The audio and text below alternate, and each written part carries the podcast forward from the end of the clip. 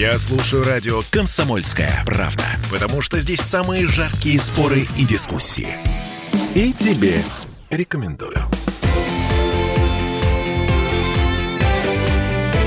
Картина недели. В яичнице что главное? Дать вовремя по яйцам эти бессмертные строки из группы «Дискотека Авария» на этой неделе актуальны как никогда, потому что президент страны, претендующий на роль мирового центра силы, был вынужден извиняться перед народом за цены на яйца.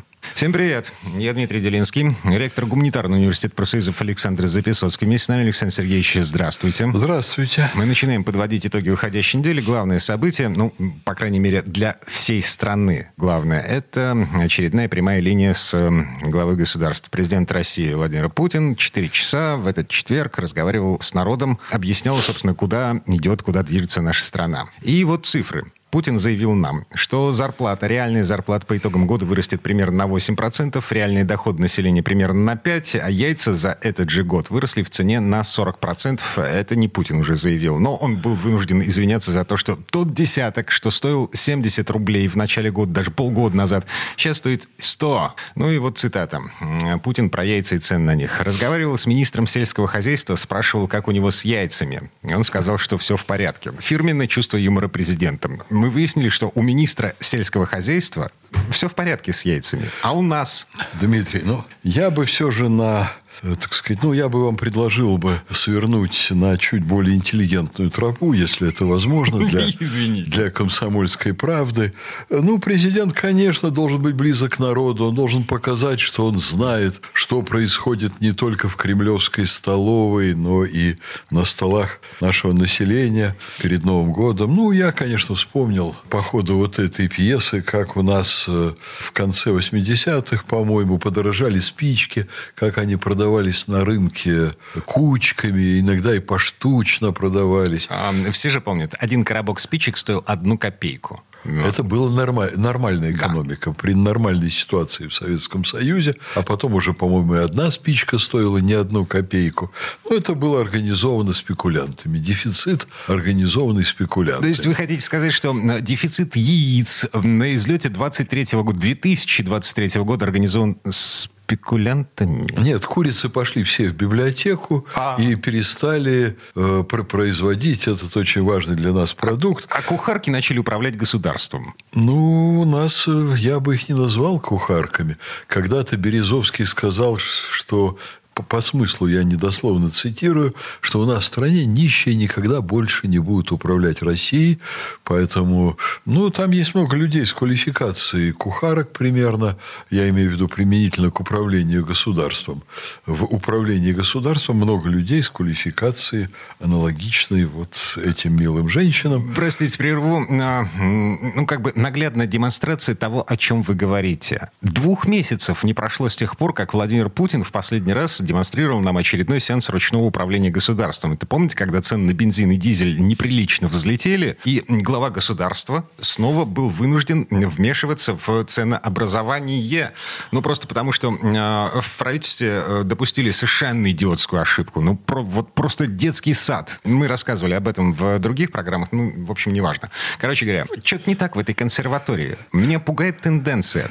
Путин снова вынужден вмешиваться в э, управление государством вот в таких мелочах. Дмитрий, вы меня извините за то, что я вам противоречу, вы хозяин в студии, но не было ли чего-то в выступлении Путина, кроме яиц, что на вас произвело большое впечатление и что вам хотелось бы обсудить? А, на меня большое впечатление произвела тенденция мне неприятно видеть, как президент извиняется перед народом за Минсельхоз, который... А опять вы хотите опять про яйца? Ну, извините. Но все-таки что-то более существенное было, что большее на вас произвело впечатление?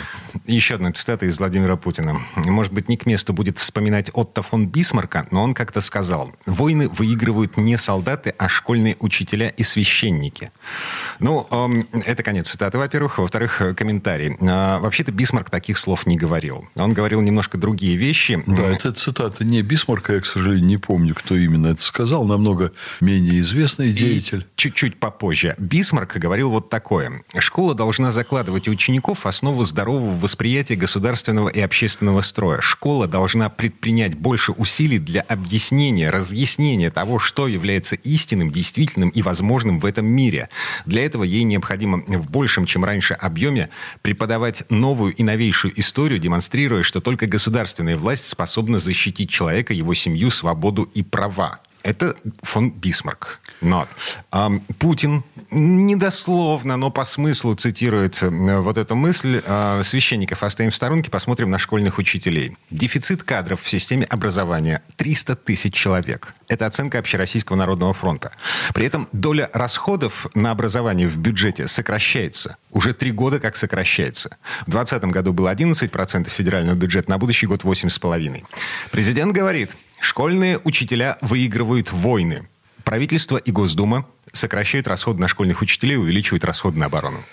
Ну, меня действительно беспокоит то, что у нас происходит с образованием. Особенно возмущает э, то, что наши начальники над образованием до сих пор не могут отказаться от системы ЕГЭ, до сих пор не могут отказаться от системы бакалавр-магистра и других извращений, которые приобрели особую сокрушающую образование силу, начиная со времен э, министра Ливанова с 2012 года. И до этого был было не здорово, и до этого, в общем, негативные факторы сказывались все сильнее, но начиная с 2012 года просто катастрофа произошла, и это все вот до сих пор продолжает самое скверное влияние оказывать на качество образования. Ну, я даже не знаю, может ли нас утешить то, что на Украине с образованием еще намного хуже. А, Там... в Америке негров линчуют. А в Америке, я бы тоже сказал, бы не самые большие успехи в образовании, да и в Западной Европе. Я с интересом присматриваюсь к тому, что у них происходит в школах. Вы знаете, вот у нас, э, в общем, катастрофа с формированием картины мира, с фундаментальностью образования. А на Западе, по-моему, вообще даже об этом и никто не думает, не говорит. У них очень э, активно развиваются в школах методы проектного обучения. Но какими проектами там занимаются дети? А там вот я смотрю, чем занимаются дети моих друзей, э, которые являются там гражданами различных стран Западной Европы. Ну, по-моему, это вообще не образование. У них каждый день какой-то новый проект.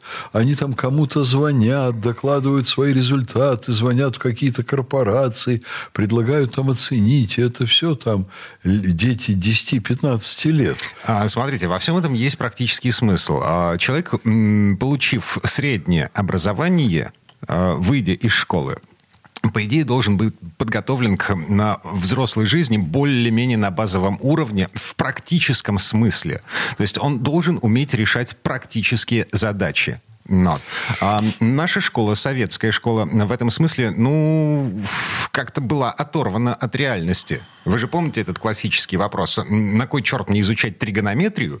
Вот, вот это все с иксами задачи, логарифмы и пределы но это же не пригодится мне в обычной реальной жизни.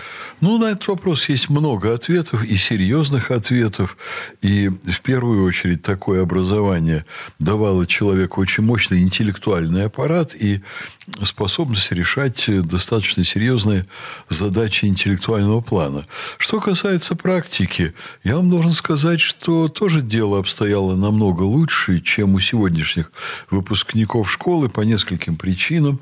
Ну, во-первых, были такие уроки, как уроки труда там, и так далее. Учебно-производственный комбинат. Я прошел да. через это. Я умею работать на токарном станке. Ну, молодец, замечательно. Видите, есть вторая хлебная, причем специальность. Вот надоест журналистам, вас э, возьмут и будут счастливы ваши работодатели, когда вы захотите поработать на станке. Вот. Но, кроме всего прочего, э, действительно выходили люди, которым, ну, может быть, надо было там практики поднабраться в той или иной сфере, но они были готовы к мыслительному процессу и э, демонстрировали очень хороший результат на практике. Тоже были очень хорошие общественные организации. Комсомол, профсоюзы. Вот люди, которые становились активистами, они имели способности к общественной работе. Они потом становились замечательными организаторами производства. Они работали э, руководителями заводов, фабрик и так далее. И они знали, как организовывать людей. А, вот эта мысль, эм, ну, в общем, Давайте мы прямо сейчас прервемся. А, на пару минут буквально. Реклама на нас наступает, извините. Картина недели. Попов изобрел радио, чтобы люди слушали комсомольскую правду. Я слушаю радио «Комсомольская правда». И тебе рекомендую. Картина недели.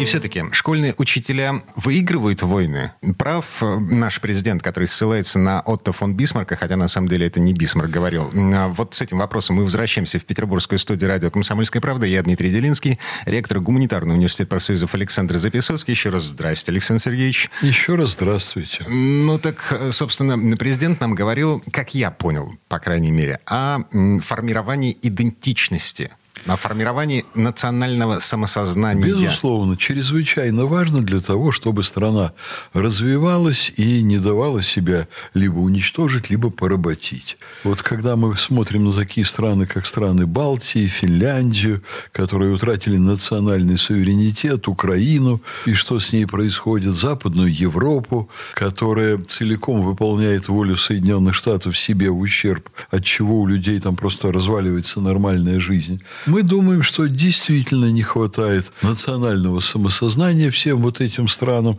не хватает сплоченности, не хватает понимания того, что в жизни происходит. Хотя сейчас уже, ну, например, в Западной Европе все очень неплохо понимают. В отличие, там, допустим, от Польши или той же самой Финляндии, которая производит впечатление такой страны северных болванчиков. Ну, понимают. Только сделать ничего и не могут, и не хотят, и не берут на себя инициативу. А это потому что элиты, ну, в общем, они не про местные интересы, не про локальные Безусловно, интересы. так люди все понимают, причем образованные люди. Все понимают, что происходит, но говорят, а что же мы можем сделать? Например, в Германии. А мы же не выбираем президента. Во Франции вот э, были где-то на днях буквально данные. Две трети населения желают смены премьер-министра. Ну, только желают. Но, правда, там очень жестоко расправляются с демонстрантами, с участниками митингов всяких. Вот, уродуют людей, калечат, глаза выбивают. Страшные вещи происходят. Но, а, но вернемся все-таки в нашу страну. Значит, а, президент говорит о том, что национальная самоидентичность, это я просто ну, как бы перевожу на русский язык вот эту цитату ну, из идентичность, идентичность. Да. Можно Значит, без слова «само». А, учителя должны формировать в подрастающем поколении четкое представление о том, кто мы, зачем мы и куда мы идем. Ну, с этим трудно не согласиться. Для того, чтобы мы в итоге шли в светлое будущее. Выигрывали специальные военные операции в том числе. Вот. Формирование национальной самоидентичности начинается в понедельник с поднятия флага под гимн. С урока, как он называется, я забыл, э, разговор о важном. Вот, разговор о важном. Телодвижения в эту сторону, они все-таки есть, они предпринимаются, но я не уверен в том, что это достаточно. Я думаю, что э, настоящая идентичность появляется в ходе чтения юными россиянами настоящей российской литературы, больших художественных произведений. Павка Корчагин, ну, в «Молодая числе гвардия». Я вам должен сказать, что книга про Корчагина – это одна из самых моих любимых книг. «Молодая гвардия» ну, для меня это жизнеутверждающее произведение, которое несет много идеалов. Другой вопрос, где они в сегодняшней школьной программе. Я читал, будучи школьником, с громадным интересом, и сегодня с удовольствием цитирую, когда у меня ведутся некоторые разговоры со студентами. Например, о смысле жизни и о том, как э, вот этот смысл воплощать в свои реальные дела. И я вам должен сказать, что у нас глубокое неблагополучие сейчас с тем, как школы готовят детей для учебы в ВУЗе. Ситуация все хуже и хуже. Дети просто дезориентированы. Дети приходят очень плохо образованными. И это, безусловно, вина действующей власти. Поэтому я бы только ожидал бы, когда чиновники начнут э, э, слышать президента и выполнять то, что он поручает. Потому что у нас огромный массив невыполненных путинских поручений. И вообще у меня такое впечатление, что у нас в правящем, подчеркиваю, в правящем слое сложилось громадный, ну, такой громадный пласт людей сложился, которые считают, что да пусть президентом говорит все, что угодно, а мы будем делать то, что нам хочется. Или угу. не делать того, чего нам не хочется. Еще раз напомню, правительство Госдума на 2024 год сокращает расходы на образование, сокращает уже не первый год.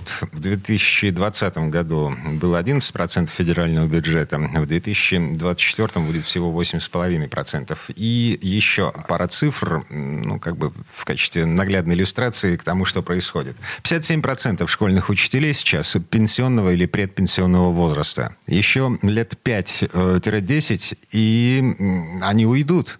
Половина учителей в нашей стране. А сейчас дефицит по оценке национального, о, господи, Народного фронта 300 тысяч человек. Дефицит учителей в э, школьной системе образования. И придут люди на их место не очень хорошо подготовленные. То есть, как минимум, хуже просто подготовленные. А может быть и намного хуже. Картина недели. Пять минут до конца этой четверти часа. Давайте поменяем тему. Мы на этой неделе потеряли еще одного талантливого человека из э, советского прошлого. Человек, который на годы определил в том числе лицо и самоидентификацию Петербурга. Все помнят, что такое бандитский Петербург. Мы не только культурная столица, мы еще и бандитский Петербург. Благодаря писателю, журналисту Андрею Константинову. Э, в среду, на этой неделе его не стало. В среду, каждую среду Последние три года он выходил в эфир радио «Комсомольская правда» по вечерам в Петербурге. Он приходил к нам в студию. Последний год, правда, не приходил к нам в студию, выходил на связь. Ну, просто потому, что он сильно болел. Давайте помянем. А, Дмитрий, ну, э, мне кажется, что ваша оценка Андрея Константинова, она достаточно идеализирована, хотя вы, безусловно, имеете на нее право. Я вот думал, а плохого говорить у нас в таких случаях ничего не принято. А что сказать хорошего, я бы, конечно, сказал бы сегодня, что Андрей Константинов был очень популярным спикером, экспертом в программах «Комсомольской правды». И здесь, в этой редакции, он, наверное, действительно оставил неплохой след. Но я бы добавил бы к сказанному то, что ушел в среду другой журналист, как мне кажется, может быть, меньше, менее заметный в нашем городе, но человек чрезвычайно интеллигентный, воплощающий вот лучшее, что есть у нас в Петербурге. Это Владимир Гронский, который О, да. Да, возглавлял и газету «Невское время». Сначала был заместителем Аллы Маниловой, главного редактора, потом главным редактором. Ну и в мире СМИ сделал достаточно многое. Я был с Гронским знаком. Э, мы, особенно в 90-е годы, достаточно часто виделись. И для меня это образец высочайшей ленинградской, петербургской культуры, очень мягкой такой корректной интеллигентности. Человек, за которым я не знаю абсолютно ни одного плохого поступка. Он вообще, по-моему, никогда не совершал плохих поступков. Высочайшей марки профессионал и ну, в общем, человек очень достойный. Настоящая утрата для нашего города. А, прощание с Гронским пройдет в воскресенье э, в Смольном соборе, и это будет утром. А с Андреем Константиновым, ну, в общем, по большому счету, мы уже попрощались сегодня с утра. Прерываемся на этом. Вернемся в эту студию буквально через пару минут. А пока, эм, извините, не чокаясь. Печальная неделя. Ночь и тишина, данная навек — а может быть, падает снег. Все равно бесконечно надеждой согрет. Я вдали вижу город, которого нет.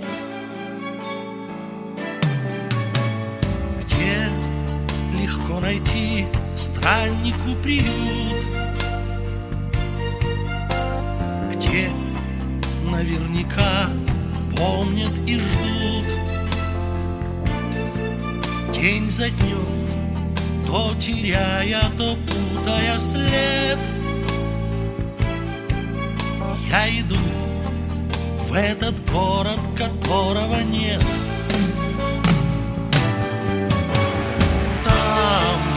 Меня горит очаг, как вечный знак забытых истин.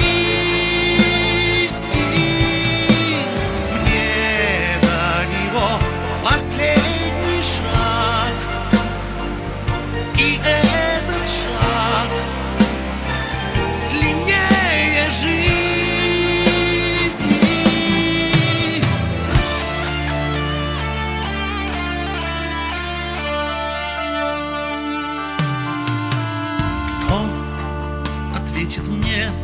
что судьбой дано?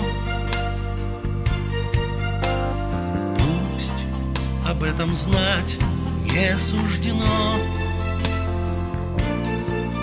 Может быть, за порогом растраченных лет Я найду этот город, которого нет